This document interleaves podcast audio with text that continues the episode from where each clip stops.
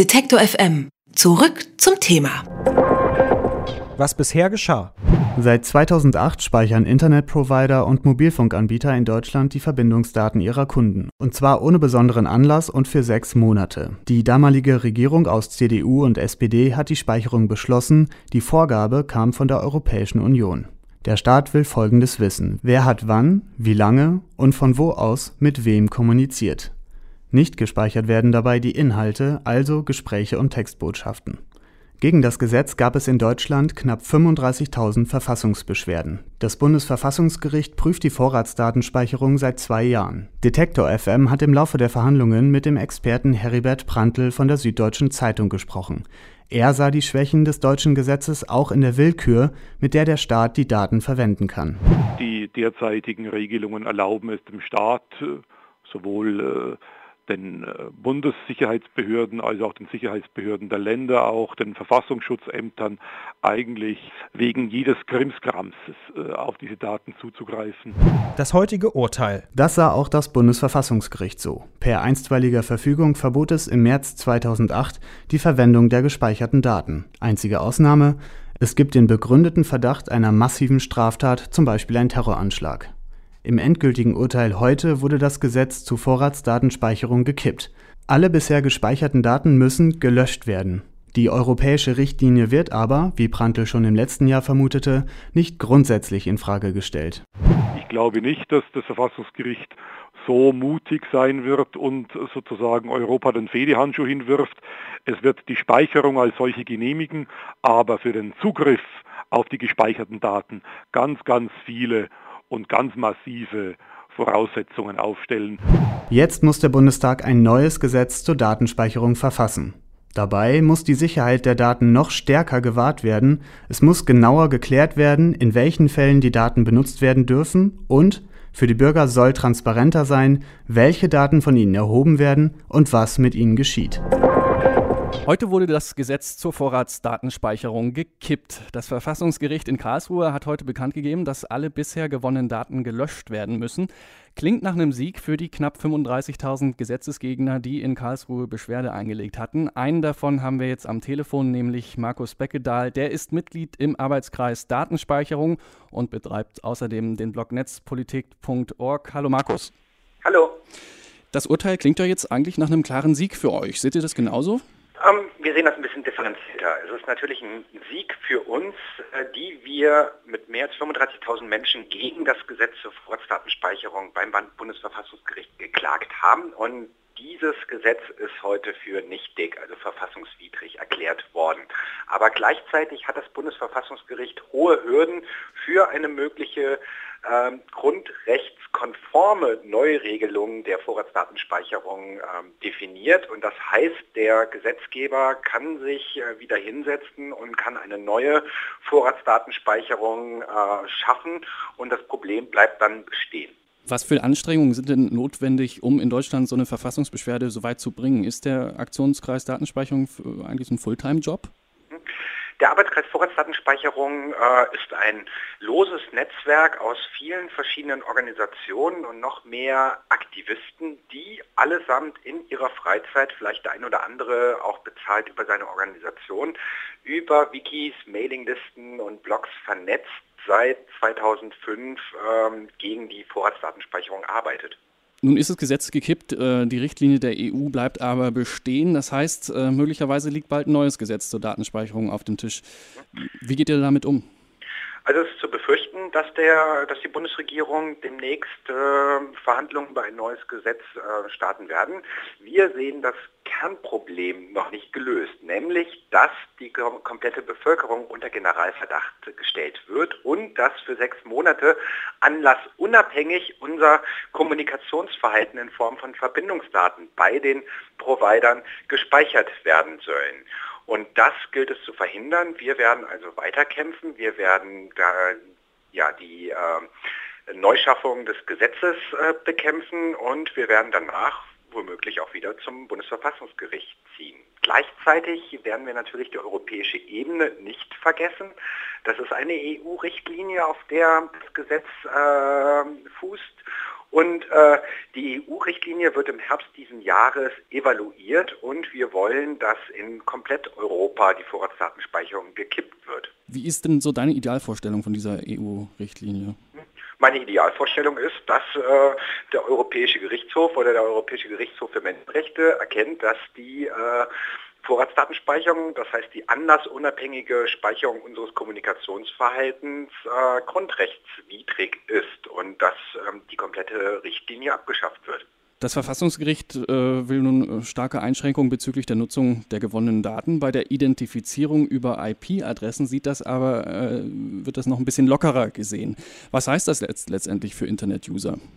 Das ist ein großes Problem. Ähm, das Bundesverfassungsgericht hat äh, Zugriffe auf ja, eine Analyse der Verbindungsdaten stark eingeschränkt, aber es bleibt die Adressdaten von einzelnen IP-Adressen zu erhalten. Und das äh, ist natürlich äh, ja, äh, ein äh, Riesenvorteil für die Musikindustrie, die damit ihre Abmahngeschäfte bei der Verfolgung von Tauschbörsennutzern zum Beispiel effektivieren kann. Und äh, hier brauchen wir ganz klar äh, ein anderes Urheberrecht, äh, ähm, was äh, ja nicht Tor und Tür öffnet sozusagen für noch mehr kommerzielle Abmahnungen ähm, durch äh, geschäftstriebige ähm, Anwälte aus dem Umfeld der Musikindustrie. Hm. Und außerdem muss ich mich darauf einstellen, dass ich, äh, wenn ich mich im Internet bewege, immer noch doch irgendwie beobachtet werde. Also unser Kommunikationsverhalten wird halt gespeichert ähm, und äh, der Zugriff kann jetzt auf äh, zumindest die Auflösung einer IP-Adresse einfacher sein. Sagt Markus Beckedahl, er ist Mitglied im Arbeitskreis Vorratsdatenspeicherung und betreibt den Blog netzpolitik.org. Vielen Dank für das Gespräch. Heute wurde vom Bundesverfassungsgericht das Gesetz zur Vorratsdatenspeicherung in einem Urteil gekippt. Das Gesetz ist nichtig. Alle bisher gesammelten Daten müssen gelöscht werden. Am Telefon ist jetzt Helmut Brandt von der CDU-Bundestagsfraktion. Er ist außerdem Mitglied des Innenausschusses des Bundestages. Guten Tag, Herr Brandt. Schönen guten Tag. Herr Brandt, Ihr Kollege Bosbach hat heute in der Bildzeitung gesagt, ähm, man braucht die Datenspeicherung, um sicherer zu sein. Sehen Sie jetzt die Sicherheit in Deutschland gefährdet, nachdem das Urteil gekippt ist?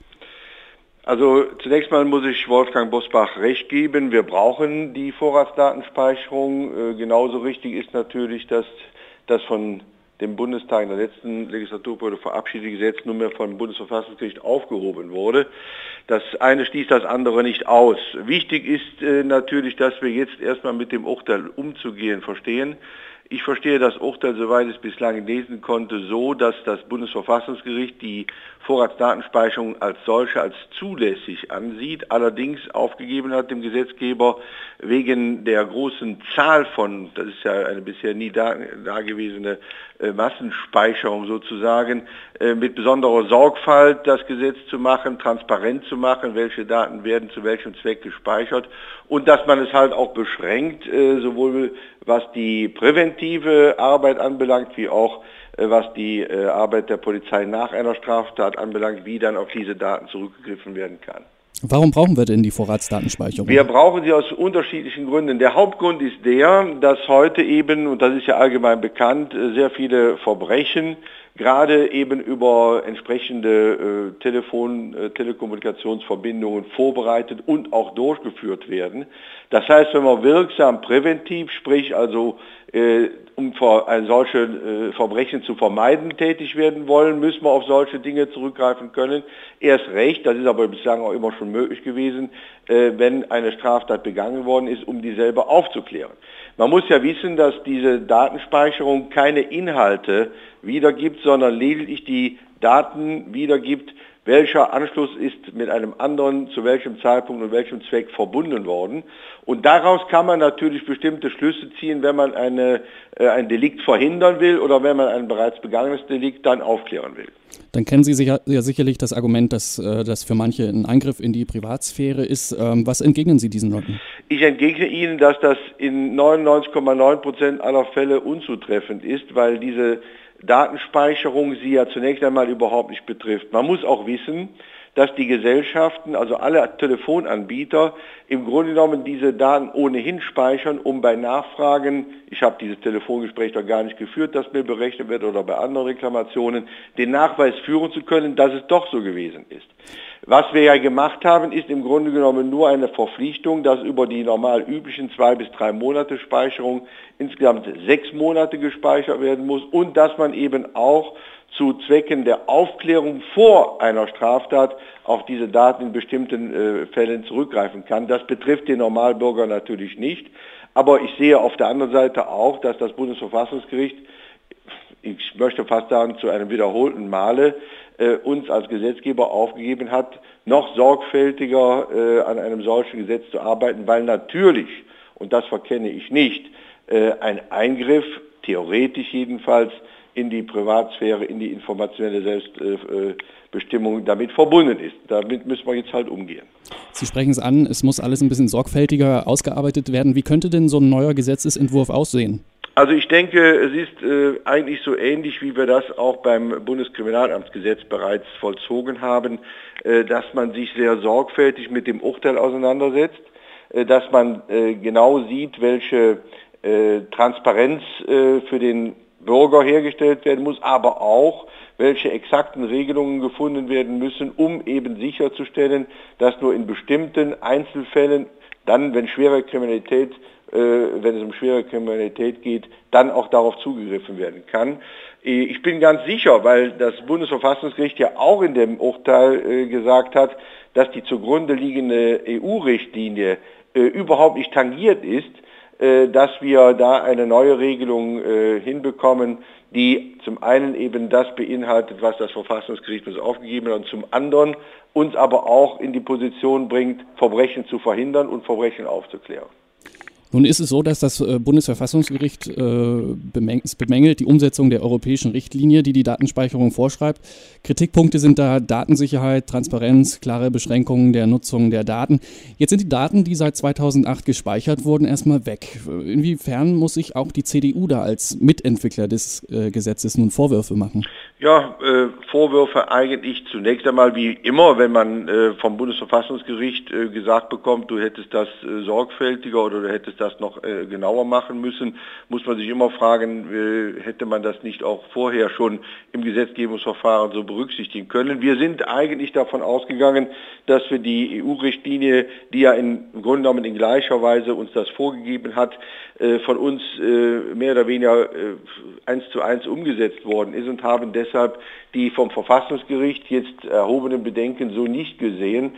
Ähm, das ist ja wie oft in, gerade bei Bundes, äh, bei, bei Verstößen äh, oder fraglichen Verstößen gegen das Grundgesetz, dass das eine äh, Gratwanderung ist. Äh, wenn der Grundsatz, das ist ja das, was das Bundesverfassungsgericht hier anspricht, der Verhältnismäßigkeit nach Auffassung der Richter nicht gewahrt ist, dann können Sie sehen, wie schwierig das auch oft ist. Was ist noch verhältnismäßig oder was muss man eben noch exakter regeln? Aber das ist halt eine allgemeine Entwicklung. Wir bewegen uns ja hier auf einem völlig neuen Feld, das darf man nicht verkennen. Äh, gesamte, der gesamte Bereich der Telekommunikation äh, ist natürlich ein Feld, das in den letzten Jahren explosionsartig gewachsen ist. Und genauso wie wir als Gesetzgeber, wie die Polizei, als diejenigen, die sich mit Verbrechensbekämpfung und Aufklärung beschäftigen, wie eben auch die Verbrecher selber, äh, nutzen diese, dieses Medium. Und wenn man dann neue Regelungen schafft, dann passiert es einem, und ich, deshalb sehe ich das nicht als so dramatisch an, dann passiert es einem, dass man auf dem Weg hin zu einem verfassungskonformen Gesetz halt auch mal kurz aufgehalten wird. Darin sehe ich aber nicht, und so verstehe ich das Urteil auch nicht, darin sehe ich aber nicht, dass wir das nicht auch in nächster Zeit hinbekommen. Im Übrigen ist es auch so, das, was da gelöscht werden muss, sind ja die äh, Daten, die gespeichert worden sind, die ohnehin, ich sage mal heute überhaupt nicht mehr von Interesse äh, sind. Äh, wir hatten ja gesagt, es sollen die der letzten sechs Monate zu speichern sein. Äh, hier geht es um äh, Speicherdaten, die schon zwei, drei und vier Jahre alt sind, mit denen man ohnehin heute nichts mehr anfangen könnte. Da hat es ja einstweilige Verfügungen gegeben. Also ich sehe das jetzt nicht, ich sehe das schon als einen Rückschlag, das will ich nicht verhehlen. Ich hätte mir gewünscht, dass die Entscheidung anders ausgegangen wäre. Auf der anderen Seite sehe ich darin eben den Auftrag, es neu und richtig und besser zu machen. Das werden wir jetzt auch umgehend tun. Im Dezember ist nun die EU-Grundrechtscharta in Kraft getreten. Hier ist auch äh, Schutz der Privatsphäre fixiert. Noch in diesem Jahr will die EU-Justizkommissarin die Richtlinie prüfen. Wollen Sie so lange dann mit dem neuen Gesetz warten? Ach, das muss man abwarten. Also ich bin natürlich auch dagegen, dass man jetzt etwas übers Knie bricht. Auf der anderen Seite muss man natürlich sehen, äh, dass wir schon gehalten sind, äh, unsere Ermittlungsbehörden in die Lage zu versetzen, äh, auch eben im präventiven Bereich zur Vermeidung von Verbrechen äh, tätig werden zu können und effektive äh, Arbeitsmöglichkeiten zu haben. Auf der anderen Seite wird man mit den äh, Kollegen im Europaparlament sich sicherlich auch kurzschließen müssen, weil es keinen Sinn macht, ähnlich wie jetzt bei dem SWIFT-Abkommen, hier jetzt mit heißer Nadel ein neues Gesetz zu stricken und die EU macht dann in einem halben Jahr eine Veränderung notwendig. Also ich denke schon, die Sorgfalt und die Zeit werden wir uns nehmen. Auf der anderen Seite sage ich es nochmal, wir brauchen ein solches Gesetz und äh, wir sollten dann auch nicht zu lange damit warten. Sagt Helmut Brandt von der CDU über das Urteil zur Vorratsdatenspeicherung. Vielen Dank, Herr Brandt, für das Gespräch. Detektor FM. Zurück zum Thema.